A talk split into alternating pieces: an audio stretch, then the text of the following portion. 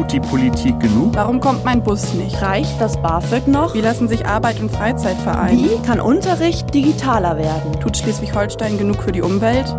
Jung und unerhört. Wir wollen euch eine Stimme geben.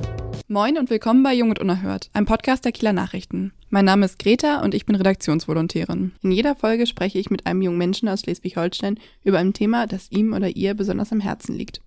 Außerdem ist in jeder Folge ein Experte zu Gast, um das Thema nochmal einzuordnen. Unser Thema heute ist das Ehrenamt im Sport. Dafür spreche ich mit Tjalf. Er ist Jugendtrainer in einem Kieler Verein.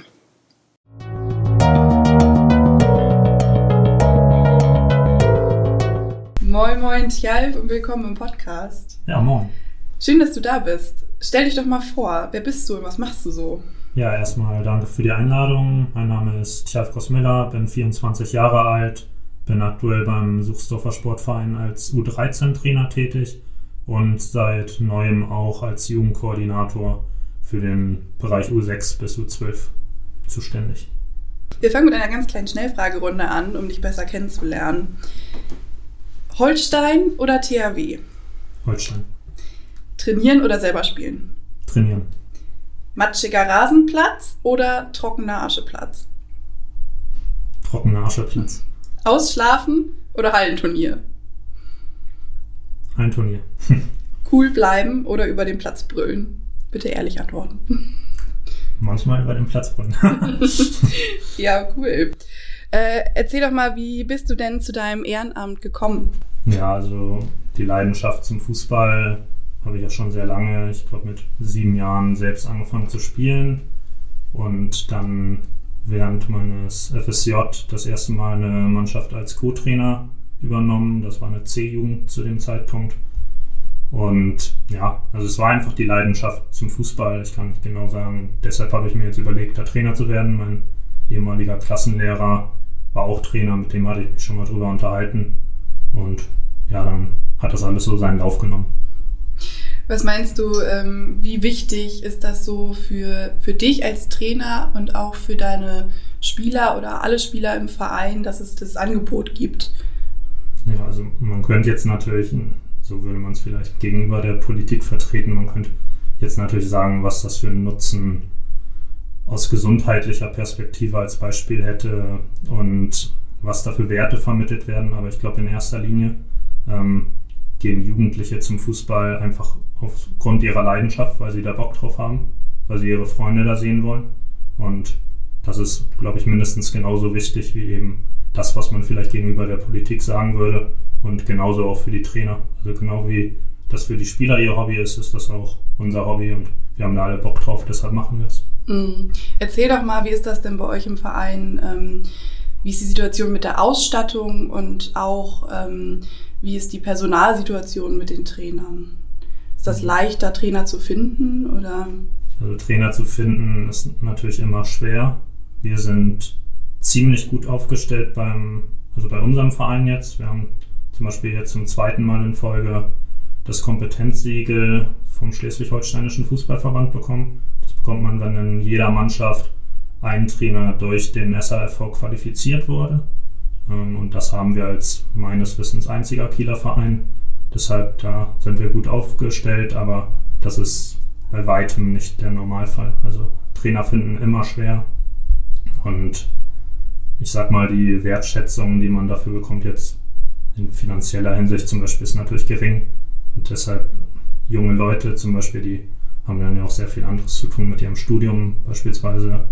Und dann überlegt man sich, also die Zeit nimmt man sich dann nur, wenn man sehr viel Lust drauf hat. Mm.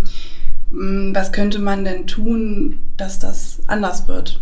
Ja, also wir haben, ich habe jetzt vor kurzem die C-Lizenz als Trainer gemacht und da haben wir auch mit unserem Ausbildungsleiter drüber gesprochen und er meinte, dass die Wertschätzung auch finanzieller Natur sein sollte, hat er 200 Euro im Monat als Mindestbetrag in den Raum gestellt. Und ich gehe da schon mit, dass das auf jeden Fall ein wichtiger Punkt ist. Und ansonsten glaube ich aber auch, dass nur das Geld nicht reicht. Man braucht einfach diese Leidenschaft, man muss da richtig Bock drauf haben. Ich meine, es gibt ja auch genug Trainer, die unter sehr schlechten Bedingungen das machen, weil sie einfach Lust drauf haben. Und das ist, glaube ich, das Wichtigste. Und kann dann halt keine Leute motivieren, die das nicht wollen. Manchen fehlt halt einfach die Zeit und dann muss irgendwie das Geld stimmen, damit sie sich die Zeit nehmen können. Weil sonst müssen sie arbeiten, zusätzlich halt noch mehr, um sich irgendwie ihr Studium finanzieren zu können. Mhm. Du hast schon erzählt, bei euch äh, läuft das noch ganz gut. Äh, eure Trainer haben diese SHV, SHFV-Zertifizierung, richtig? Genau. Viele Buchstaben. Ähm, wie siehst du denn die Situation in Kiel im Allgemeinen? Ja, also es ist natürlich schwer, irgendwie als Externer da jetzt drüber zu urteilen. Also es, ich würde zum Beispiel jetzt den Kieler MTV mal als Beispiel nennen, die auch, würde ich sagen, ziemlich gut aufgestellt sind. Aber dann gibt es, glaube ich, auch Vereine, die es einfach schwer haben, weil sie auch nicht das beste Einzugsgebiet vielleicht haben. Also wir und der KMTV haben jetzt ein gutes Einzugsgebiet. Aber wenn man dann ein schlechteres Einzugsgebiet hat, dann ist vielleicht auch der Anreiz für Trainer, da irgendwas zu machen, geringer. Es ist schwerer, Mannschaften voll zu bekommen. Ja, und deshalb äh, sind so, das wären jetzt die zwei Beispiele, die ich nennen würde, wo es auf jeden Fall gut läuft und es gibt auch sicherlich noch viele andere, wo es gut läuft. Aber manche haben es einfach ein bisschen schwerer.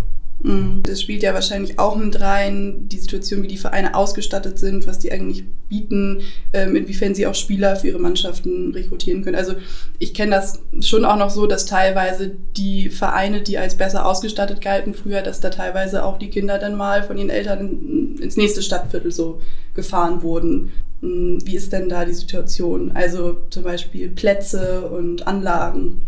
Ja, also da, da gibt es natürlich Vereine, wo ich sagen würde, die haben es ein bisschen leichter, dann auch, ich sag mal so, ab der, also ich trainiere ja eine U13 und quasi der Übergang U13, U14, das ist so ein typisches Wechselalter, da muss man sich dann als Verein schon anstrengen, irgendwie die besseren Spieler zu halten. Und dann gibt es eben Vereine, die haben Kunstrasenplatz oder mehrere vielleicht sogar, ähm, spielen in den höheren Spielklassen, das spielt auch eine Rolle. Und klar, dann ähm, wird eben auch, also entweder aus Spielersicht oder die Eltern pushen das auch ein bisschen, dass sie sagen, ja, willst du jetzt nicht mal vielleicht in der Oberliga spielen und nicht in der Kreisliga und ja, dann ist das ein Grund für einen Wechsel. Aber Kunstrasenplatz ist auch immer ein sehr großes Thema. Mhm. Habt ihr einen Kunstrasenplatz? Natürlich nicht. ähm, vielleicht erklär doch mal für die, die nicht so im Thema drin sind, was, was für einen Unterschied macht denn so ein Kunstrasenplatz? Also ich würde jetzt mal sagen, bei gutem Wetter spiele ich persönlich lieber auf Rasen. Das sehen vielleicht auch andere anders, aber ähm, der Hauptvorteil ist, würde ich mal behaupten, im Winter, wenn es bei uns dann auf den Ascheplatz geht.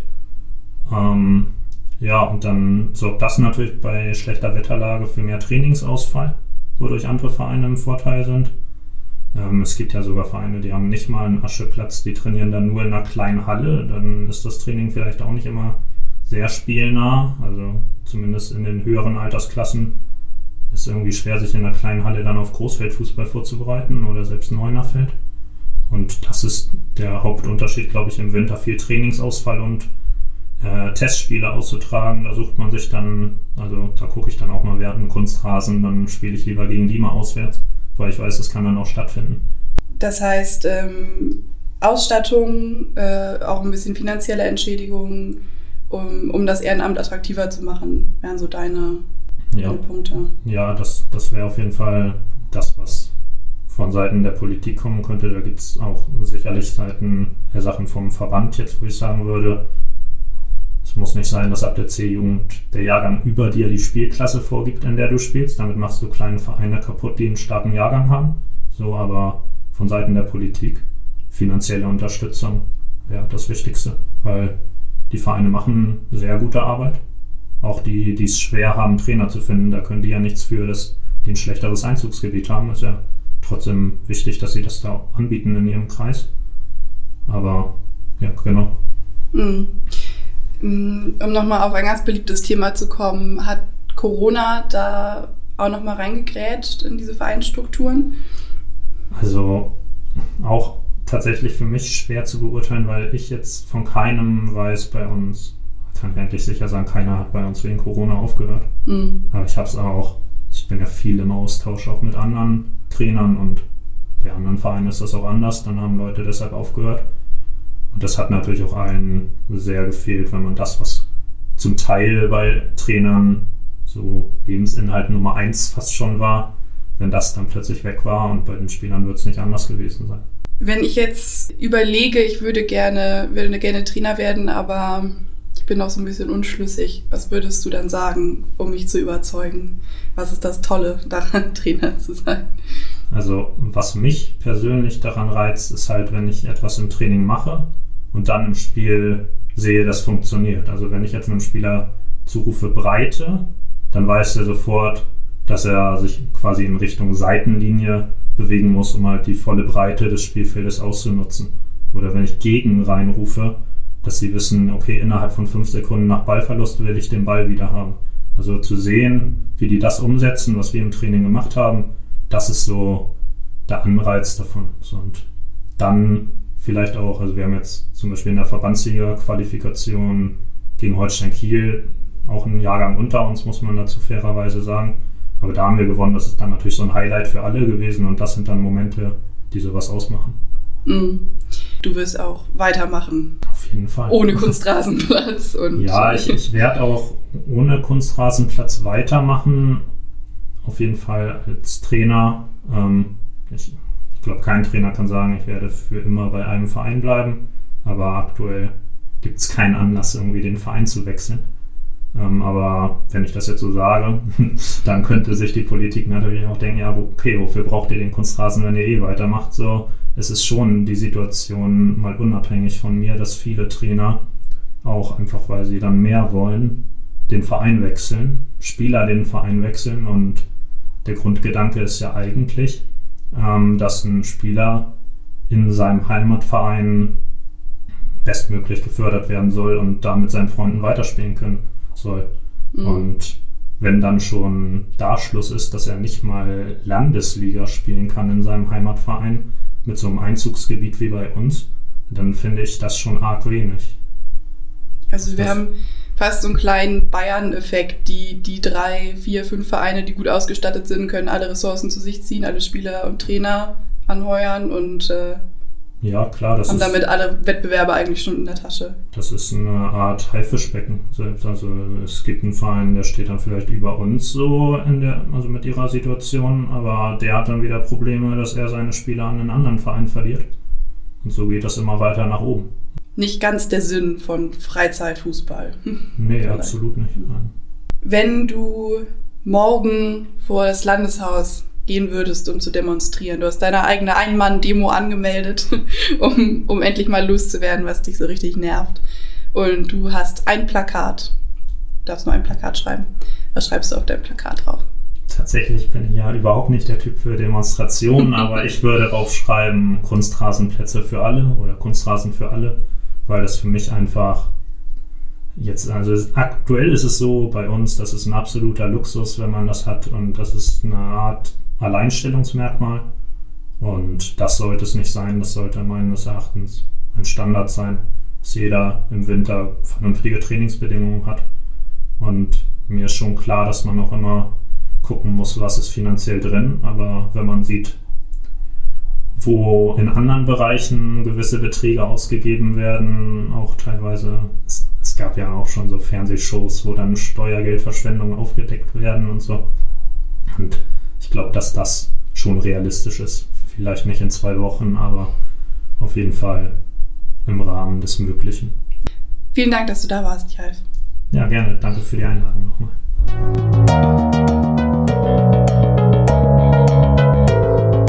Dann freue ich mich sehr, dass wir unseren nächsten Gast begrüßen dürfen. Wir haben heute Herrn Bauer zu Besuch. Herr Bauer ist Geschäftsführer bei der Landessportjugend. Herr Bauer, erzählen Sie doch mal, was heißt das eigentlich? Was machen Sie da? Na, die Sportjugend ist erstmal ein großer Jugendverband im Landessportverband, 314.000 Mitglieder aktuell. Das sind also alle Kinder und Jugendlichen unter 27 in den Sportvereinen. Das ist die Sportjugend in Schleswig-Holstein. Und zur Unterstützung des, des dortigen ehrenamtlichen Vorstandes gibt es eine Geschäftsstelle und die leite ich. Das heißt, ähm, wenn Sie so morgens ins Büro kommen, was sind da so Ihre Aufgaben? Um es einmal ganz, ganz doll runterzubrechen. manchmal kommt man ruhig ins Büro, manchmal bricht das Chaos gleich aus. Wir haben mehrere Mitarbeiterinnen und Mitarbeiter. Wir haben verschiedene Einsatzfelder, Qualifizierungsangebote, bieten die Freiwilligendienste für Jugendliche im Sport an, ähm, äh, sind Lobbyisten auch für Jugendarbeit im Sport. Wir haben Sie heute eingeladen, um mit ihm über das Thema Ehrenamt im Sport und die Situation im Land ähm, zu sprechen. Vielleicht können Sie einfach mal allgemein einschätzen, äh, wie steht es denn um das Ehrenamt im Sport in Schleswig-Holstein? Also der Sport ist ja erstmal eine sehr attraktive Engagementmöglichkeit für junge Menschen. Ich glaube, viele von uns haben in ihrer eigenen Vita Sport. Das ist eigentlich sozusagen der Klassiker. Wir haben ja Jahrgänge, so gerade bei Zwölfjährigen, da sind dann 80, 90 Prozent der Kinder und Jugendlichen im Sportverein in der Altersgruppe. Aber Engagement ist eben auch interessant. Man, man wächst so rein in das Engagement im Sport als Jugendtrainer, als Jugendübungsleiter, als Helfer. Und äh, diese Attraktivität, die ist weiterhin vorhanden. Das spüren wir auch. Wichtig ist immer, dass es irgendwie auch das Ganze auch attraktiv für junge Menschen daherkommt und man sich eben dieses Engagement dann auch ja, aussuchen kann und es mitgestalten kann. Was sind da die Probleme? Was könnte junge Menschen davon abhalten? Sie sagen, das ist sehr attraktiv, ne? Äh, im Verein zu sein und mit Menschen zu arbeiten. Ähm, wo sind denn da die, die Problemstellen? Die man identifizieren könnte? Was, was, was könnte junge Leute davon abhalten, das tun zu wollen? Hm. Also es sind immer die Rahmenbedingungen, denke ich. So die Rahmenbedingungen, das Engagement im Sport selber als eben zitierter äh, Jugendtrainer, als, als, als Helfer auf Freizeiten oder was auch immer. Das ist attraktiv, das ist sozusagen sportlich bezogen auch. Ich glaube, unattraktiv oder schwierig wird es immer dann, wenn die Rahmenbedingungen immer starr werden. Wenn sozusagen Partizipation, also Mitbestimmungsmöglichkeiten oder Mitbestimmung allgemein nicht, nicht möglich ist oder man sozusagen nur ausführen darf und dann an bestimmten Stellen dann eben auch, es heißt, jetzt ist aber der Vorstand zuständig oder jetzt ist sozusagen, sind das andere Ebenen oder auch beim Thema Geld kann ich als Jugendabteilung, als Jugendausschuss, als Jugendwart auch über finanzielle Mittel zum Beispiel verfügen. Oder muss ich dann immer gleich oben fragen beim Vorstand? Und da gibt es sozusagen tolle Modelle, wo Vereine sich engagieren, wo sie Jugendliche beteiligen ähm, und dann auch Freiräume, Freiräume ist das Stichwort an der Stelle, zulassen und auch ermöglichen. Oder eben wir haben eben manchmal starre Systeme, wo dann eben auch das Nachwuchsproblem des Vereins irgendwann auch durchdringt dann auch. Also mm. Da sägt man sich ja den Ast auch selbst ab, wenn man ein junges Engagement nicht ermöglicht als Verein, weil dann eben auch die Engagierten nachher in den Vereinsvorständen auf der Übungsleiter- und Trainerebene möglicherweise fehlen. Ja. Was ähm, was denken Sie denn, was wären, was wären die Maßnahmen, was müsste man machen, um, um da ranzugehen? Wie kann man an die Vereine rantreten, mhm. dass sich das ändert? Also Freiräume. Also dieser Begriff Freiräume, der passt ja auch im Sport irgendwie ganz gut. Äh, Platz lassen zum Gestalten. Ich glaube, junge, junge Menschen, egal ob sie 13, 15, 17 sind oder auch jünger, ähm, haben viele tolle Ideen. Wir erleben das immer wieder in unseren Lehrgängen. Wir bieten Aktionsleiter und Jugendleiterassistentenausbildung für 13- bis 15-Jährige an die sprühen schon vor Kreativität sozusagen in dem Alter und, sind sehr projektorientiert auch unterwegs. Das heißt also, als Verein ist es eine große Chance, die auch projektbezogen einzubinden. Und aus dem projektbezogenen, also mach mal den Abend, mach mal die Mitternachtssportaktion oder eine kleine Aktion, eine Tagesaktion oder eine Übernachtungssituation oder was auch immer, aus diesen Situationen entsteht dann auch ein Engagement, was länger trägt. Hm das auch über Jahre hinweg das möglicherweise Verein ein, treu bleiben. genau, also ist der Einstieg ins Ehrenamt gelingt ja nicht, indem ich gleich von vornherein zum Jugendwart gewählt werde oder zum Vorsitzenden oder der Vorsitzende des Vereins oder, oder Kassenwartin. Das ist eher so ein Modell für Erwachsene, sag ich mal so, die sich, die das auch überschauen mhm. können. Aber der Einstieg ist immer irgendwie das projektbezogene Engagement, das Mitmachen, das Helfersein im Sport, Trainerassistent und so weiter. Und dann ähm, sozusagen ist es auch ein wichtiger Punkt, sie zu qualifizieren. Mhm. Also junge Menschen sozusagen nur mithelfen zu lassen, ist irgendwann zu wenig, weil sie sich ja auch wohlfühlen wollen. Und ich glaube, durch, durch fachliche Kompetenz als auch Auftreten und persönliche Kompetenz ähm, wird man stärker. Und das ist das, was man in Jugendleiterausbildungen, in Assistentenausbildungen und so weiter auch lernt.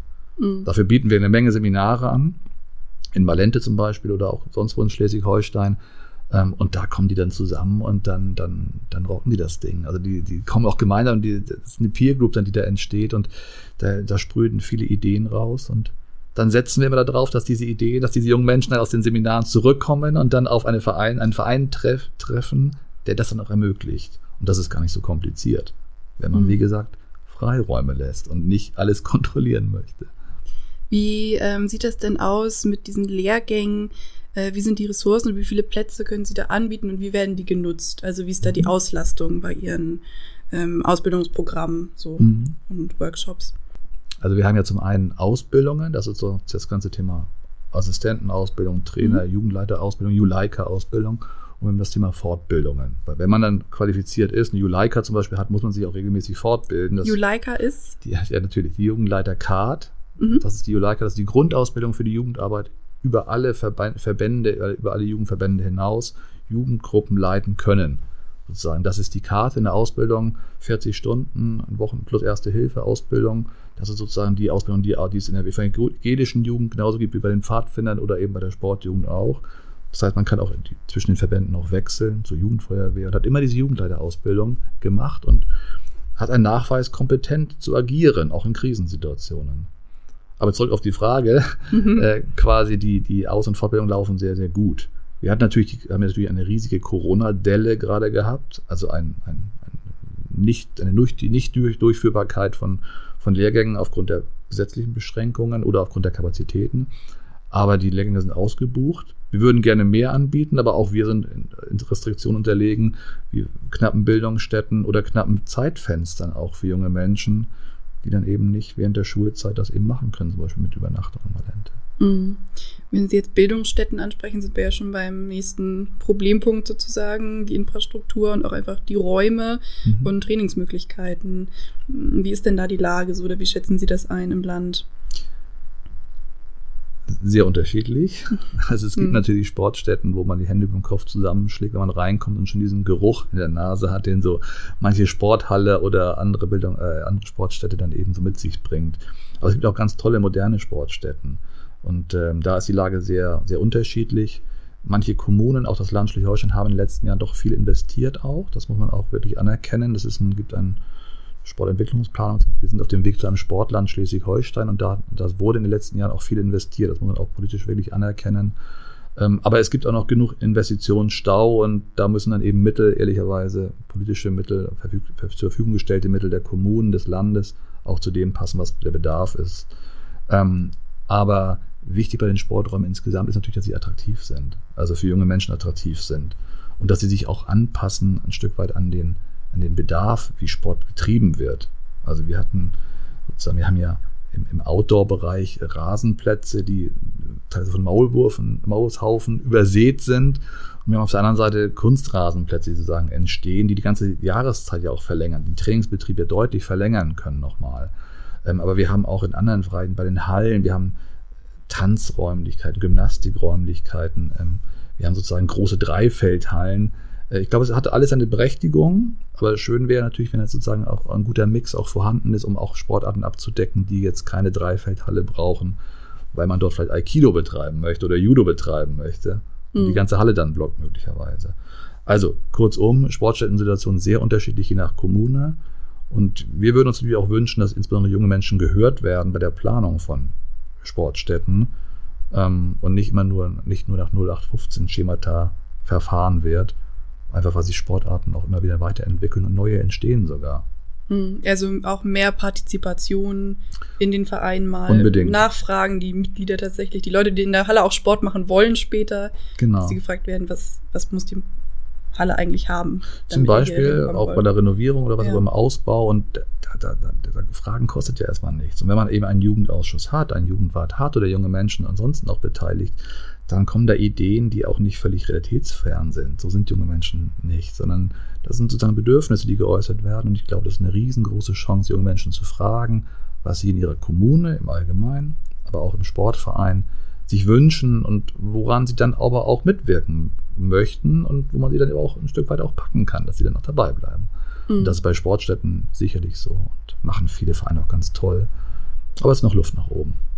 Also Sie haben ja gesprochen von, als wir über Finanzierung gesprochen haben, Investitionsstau und ähm, es gibt da Programme vom Land und da soll auch was passieren. Wenn wir das nochmal runterbrechen ähm, auf die Ebene, wenn ich jetzt ähm, meine Sporthalle riecht komisch, ähm, ne, wie Sie das gerade beschrieben haben, da sind die Geräte schon Ja. 30, 40, 50 Jahre alt ähm, und äh, ich möchte gerne, dass sich das ändert. Ähm, was ist denn dann mein Weg? Wo spreche ich das an? Und ähm, was kann ich tun als junger Mensch, der in einem Sportverein Sport treiben möchte, der nicht auf der Höhe der Zeit ist, ähm, damit auch was passiert? Was ist da sozusagen der Weg, mhm. den ich gehen würde? Also das hat ja hat immer zwei Seiten. Ich sprach gerade eben davon, dass der Verein auch zuhören muss. Und mhm. das tun viele ganz toll und bei einigen wenigen vielleicht noch nicht so sehr. Da kann man auch ein bisschen nachbohren mal. Aber ich glaube, sich Gehör zu verschaffen, ist sozusagen auch eine Aufgabe von jungen Menschen. So, sich zusammen, sagen, zusammenzurotten, auch sagen wir, Gleichaltrige zu fragen und zu sagen, wir haben noch hier eine Idee. Also es braucht auch Engagement, aber das ist, ja, dieses Engagement ist, glaube ich, in der Grundgesamtheit einfach da. Und das braucht einfach manchmal auch den, den Mut, mal mhm. das auch zu äußern, eine Flyer, eine Aktion zu starten, eine Plakataktion oder eben einfach auf die, auf die Menschen zuzugehen. Ähm, wie Bürgermeisterinnen und Bürgermeister im kommunalen Bereich, die oft für Hallen auch verantwortlich sind. Das sind ja nicht mhm. alles nur Sporthallen, die den Sportvereinen gehören. Das ganz oft sind Schulsporthallen, äh, kommunale Hallen. Aber eben sozusagen sich Gehör zu verschaffen. Das ist immer so. Und am besten als Gruppe, ich glaube, dann ist es äh, erfolgreich. Und äh, dazu motivieren wir auch immer wieder, sozusagen laut zu geben und sich zu melden. Der Antrieb muss schon irgendwo herkommen, also der Anstoß muss ja auch kommen. Es zu akzeptieren, finde ich, passt auch nicht ganz zu jungen Menschen. Wir erleben viele Bewegungen zurzeit, wo junge Menschen sich auch zusammentun und sagen, wir fordern Verbesserungen, beispielsweise im Bereich Klimaschutz. Und das kann man im Kleinen aber auch machen. Und ich glaube, sozusagen, da sind die auch in der Lage zu. Hm. Wie sehen Sie denn dieses äh, Programm vom Land? ähm, wenn Sie sagen, die Finanzen, müsste man da noch mal nachbessern? Müsste da noch mehr investiert werden? Oder ist das zurzeit eher so ein Problem von Bürokratie und es dauert alles ein bisschen lange? Das kann ich gar nicht beurteilen, ob es in jedem Kreis oder in jeder Kommune dieses, hm. Landes, dieses Landes zu langsam geht. Aber ich glaube tatsächlich, dass sozusagen, dass wir noch einen großen Investitionsstau vor uns haben und auch hier Sportstätten immer wieder anpassen und modernisieren müssen. Und äh, da braucht es auch einen gewissen Mut der Kommunen, auch den Vereinssport insbesondere voranzubringen. Also das eine ist ja das Thema, ganz oft Schulsporthallen werden gefördert.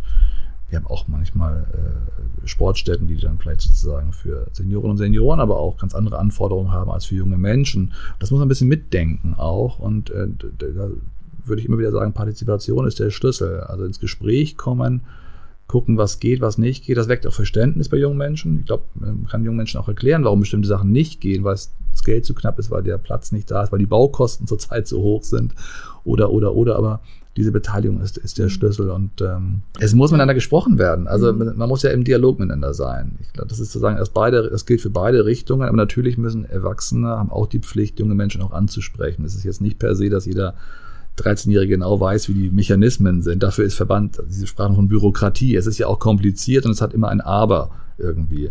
Aber nichtsdestotrotz ist es auch die Aufgabe von Erwachsenen, auf junge Menschen zuzugehen und zu sagen, was wollt ihr, was möchtet ihr, wie können wir euch helfen und wie könnt ihr dann auch mitgestalten. Mhm. Das heißt, ähm, um es nochmal zusammenzufassen, um das Ehrenamt besser zu fördern, mehr Kommunikation, mehr Freiräume für junge Menschen mhm, in genau. Vereinen und äh, auch eine Anpassung an die Bedürfnisse junger Menschen. Richtig, genau. Habe ich da noch was vergessen? Ja, ich würde noch sagen, Qualifizierung ist ein ganz wichtiger Punkt. Also mhm. Also ermöglichen, Qualifizierung ermöglichen. Das ist sozusagen, es gibt Kompetenz, es gibt Sicherheit im Auftreten. Das erwarten übrigens auch Eltern und äh, Angehörige oder Kinder auch, wenn sie ihre Kinder, also wenn, wenn, Kinder zum Sport kommen, dann erwarten Erwachsene auch, dass, dass das dort gut läuft. Und das sind toll ausgebildete Trainerinnen, Übungsleiterinnen und auch Jugendleiterinnen. Ähm, aber Qualifizierung ist der Schlüssel für ein nachhaltiges Engagement. Und das Zweite, was ich immer wieder betone, ist natürlich auch das Thema Wertschätzung. Also man kann natürlich wertschätzen durch, durch die goldene Ehrennadel nach 50 Jahren Engagement. Man kann aber auch jungen Menschen äh, auch, sie auch loben und sagen, gut gemacht, tolle Aktion am Wochenende. Du hast sozusagen richtig Gas gegeben mit deiner Truppe hier und ähm, das macht gerne auch wieder. Also die junge Menschen, Menschen wachsen auch an Motivation, durch Motivation. Und das vergisst man ganz gerne im Alltäglichen manchmal. So, aber es ist ein Lob für junge Menschen und Anerkennung und Auszeichnung und auch vielleicht mal irgendwie eine Fahrt in, in einen Freizeitpark zu ermöglichen für den Jugendausschuss als Dankeschön für eine Aktion. Das ist jetzt nicht uncool. Mhm. Das ist immer noch gut. Das wertschätzt man wächst daran. Nicht als selbstverständlich nehmen, dass. Äh, oh, bitte nicht als selbstverständlich, genau. Also, dass sie die Arbeit leisten. Auch. Genau, wenn, wenn nicht gemeckert wird, ist es Lob genug. Das, ist, das, das kann es nicht sein. Also junge Menschen brauchen auch Anerkennung, also wirklich Anerkennung. Und das geht ja auch deutlich weiter äh, auch in den Bereich sozusagen Anerkennung, auch in schriftlicher Art. Es gibt zum Beispiel Bescheinigungen fürs, für, über das Engagement, die man ausstellen kann als Verein, die dann ja auch wieder bei der ersten Bewerbung möglicherweise eine Rolle spielen könnten. Wenn Sie sich fünf Jahre lang zum Affen gemacht haben in einem Zeltlagerteam und drei Wochen lang ein Zeltlager gestaltet haben oder zwei Wochen Tag und Nacht mit Kindern und Jugendlichen unterwegs waren, auch anstrengende Eltern ausgehalten haben, dann sind das für mich auch Schlüsselkompetenzen, die da erworben werden, die im weiteren Arbeitsleben auch eine Rolle spielen. Also als Arbeitgeber ist das ein Punkt, wir sind ja selber Arbeitgeber, wo wir immer darauf achten, was ist sozusagen gemacht worden, welche Sozialkompetenzen sind erworben worden. Und das erler erler erlernt man im Ehren, unter anderem auch im Ehrenamt, aber dort sehr, sehr mit sehr viel Freude auch noch. Mhm. Worüber wir auch gesprochen haben mit Jalf ist, ähm, wenn ich eine Ausbildung mache oder arbeite oder zur Schule gehe und ähm, nebenher vielleicht noch einen Nebenjob machen muss, nur um irgendwie meinen Alltag auch zu finanzieren, dann kann das ja auch ein Problem darstellen, dass ich das Ehrenamt zeitlich nicht mehr schaffe, ähm, weil ich stattdessen zum Beispiel arbeiten gehen muss. Da geht es dann ja auch um finanzielle Entlohnung vom Ehrenamt. Mhm. Ähm, vielleicht könnten Sie das auch nochmal einschätzen, wie das da zurzeit so aussieht. Ja, es ist ein heikles Thema, also über finanzielle Entlohnung vom Ehrenamt zu sprechen, weil es ist ja, es soll ja immer noch ein Ehrenamt auch bleiben, ein freiwilliges Engagement. Aber Wertschätzung kann sich an vielen Stellen ausdrücken. Wir haben die, wir haben dann die Übungsleiterpauschale, wir haben das Thema Fahrtkosten, gerade jetzt bei den aktuellen Preisen für ÖPNV und, und Benzin und so weiter. Also ich glaube, Qualifizierungsmaßnahmen können auch übernommen werden. Muss man, sollte man als junger, junger Engagierter nicht selbst zahlen, wenn man sich im Verein engagiert und dann noch die Übungsleiterausbildung selbst bezahlen muss. Also es gibt viele Formen der Wertschätzung und Anerkennung, die auch finanzielle, die finanzielle Effekte haben. Ähm, und da gibt es noch sozusagen zwei, drei mehr von. Und diese Benefits, von denen ich gesprochen habe, sind ja auch was wert in gewisser Weise. Ähm, wir sollten nicht zu einer Entlohnung sozusagen im, im Stundenlohn kommen, aber eine, eine Wertschätzung an also Kosten, die, die entstehen, sollten auch für aus, äh, erstattet werden. Und dazu gibt es auch viele Beispiele. Und das muss man sich auch, also man muss sich Jugendarbeit, also, also Jugendarbeit kostet auch Geld. Das muss man sich, aber es ist ja auch eine Investition in die Zukunft. Wenn ich jetzt sozusagen eine Übungsleiterausbildung bezahle, auch wenn sie vielleicht 300 Euro, 400 Euro kostet, dann und davon aber ja viele, viele Jahre einen Übungsleiter im Verein habe, ja, wo ist dann das, das, das ehrlich, das ehrlich das Problem? Ja. Da macht man sich ja auch selber so ein bisschen dann seine Personalprobleme, wenn man nicht investieren möchte. Ja, also Bildung, Bildung, Bildung, Jugendarbeit kostet immer Geld, aber es ist eben sehr nachhaltig angelegt und das, das muss man mhm. sozusagen wertschätzen und ich glaube, dann ist dieses Thema der, der finanziellen Vergütung oder der, sozusagen der Kostenerstattung sozusagen, das muss ein, der richtige Mix sein. Die Hauptmotivation für junge Menschen ist Spaß, Freude, leuchtende Kinderaugen. Das ist die Hauptmotivation. Aber es wäre natürlich doof, wirklich Geld noch mitzubringen mhm. ähm, zum Ehrenamt über Gebühr. Ich habe hier dieses wunderbare Plakat, das ähm, mit dem Tjalf äh, demonstrieren gehen möchte.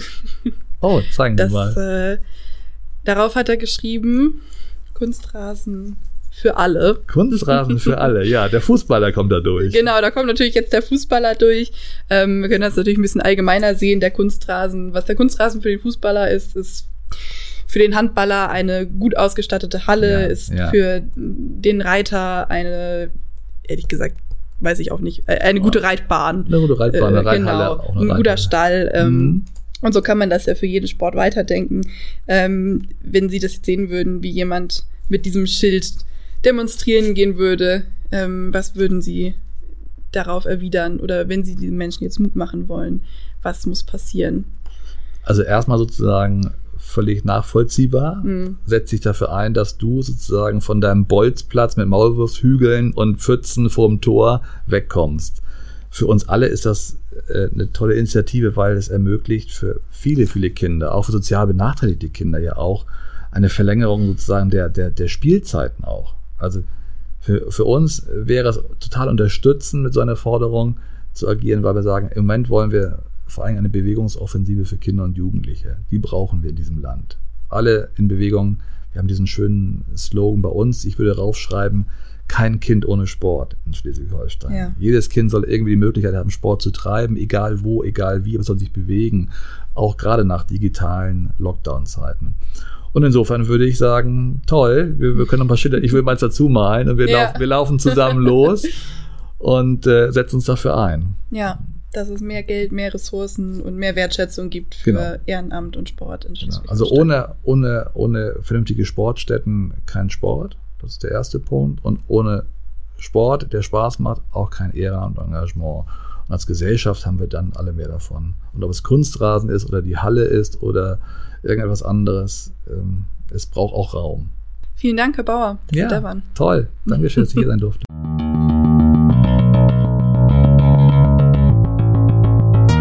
Das war Jung und Unerhört, ein Podcast der Kieler Nachrichten.